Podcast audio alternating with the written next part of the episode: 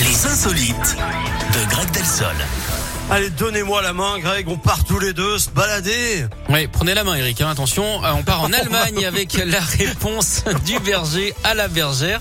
Là-bas, des militants écolos ont voulu réaliser une action coup de poing. Ils sont allés dans une concession Porsche. Ils se sont assis devant les voitures de luxe et se sont collés les mains au sol. C'était pour protester contre le changement climatique. Sauf que la direction de la marque avait été prévenue de l'intrusion de cette dizaine d'individus et ils ont riposté.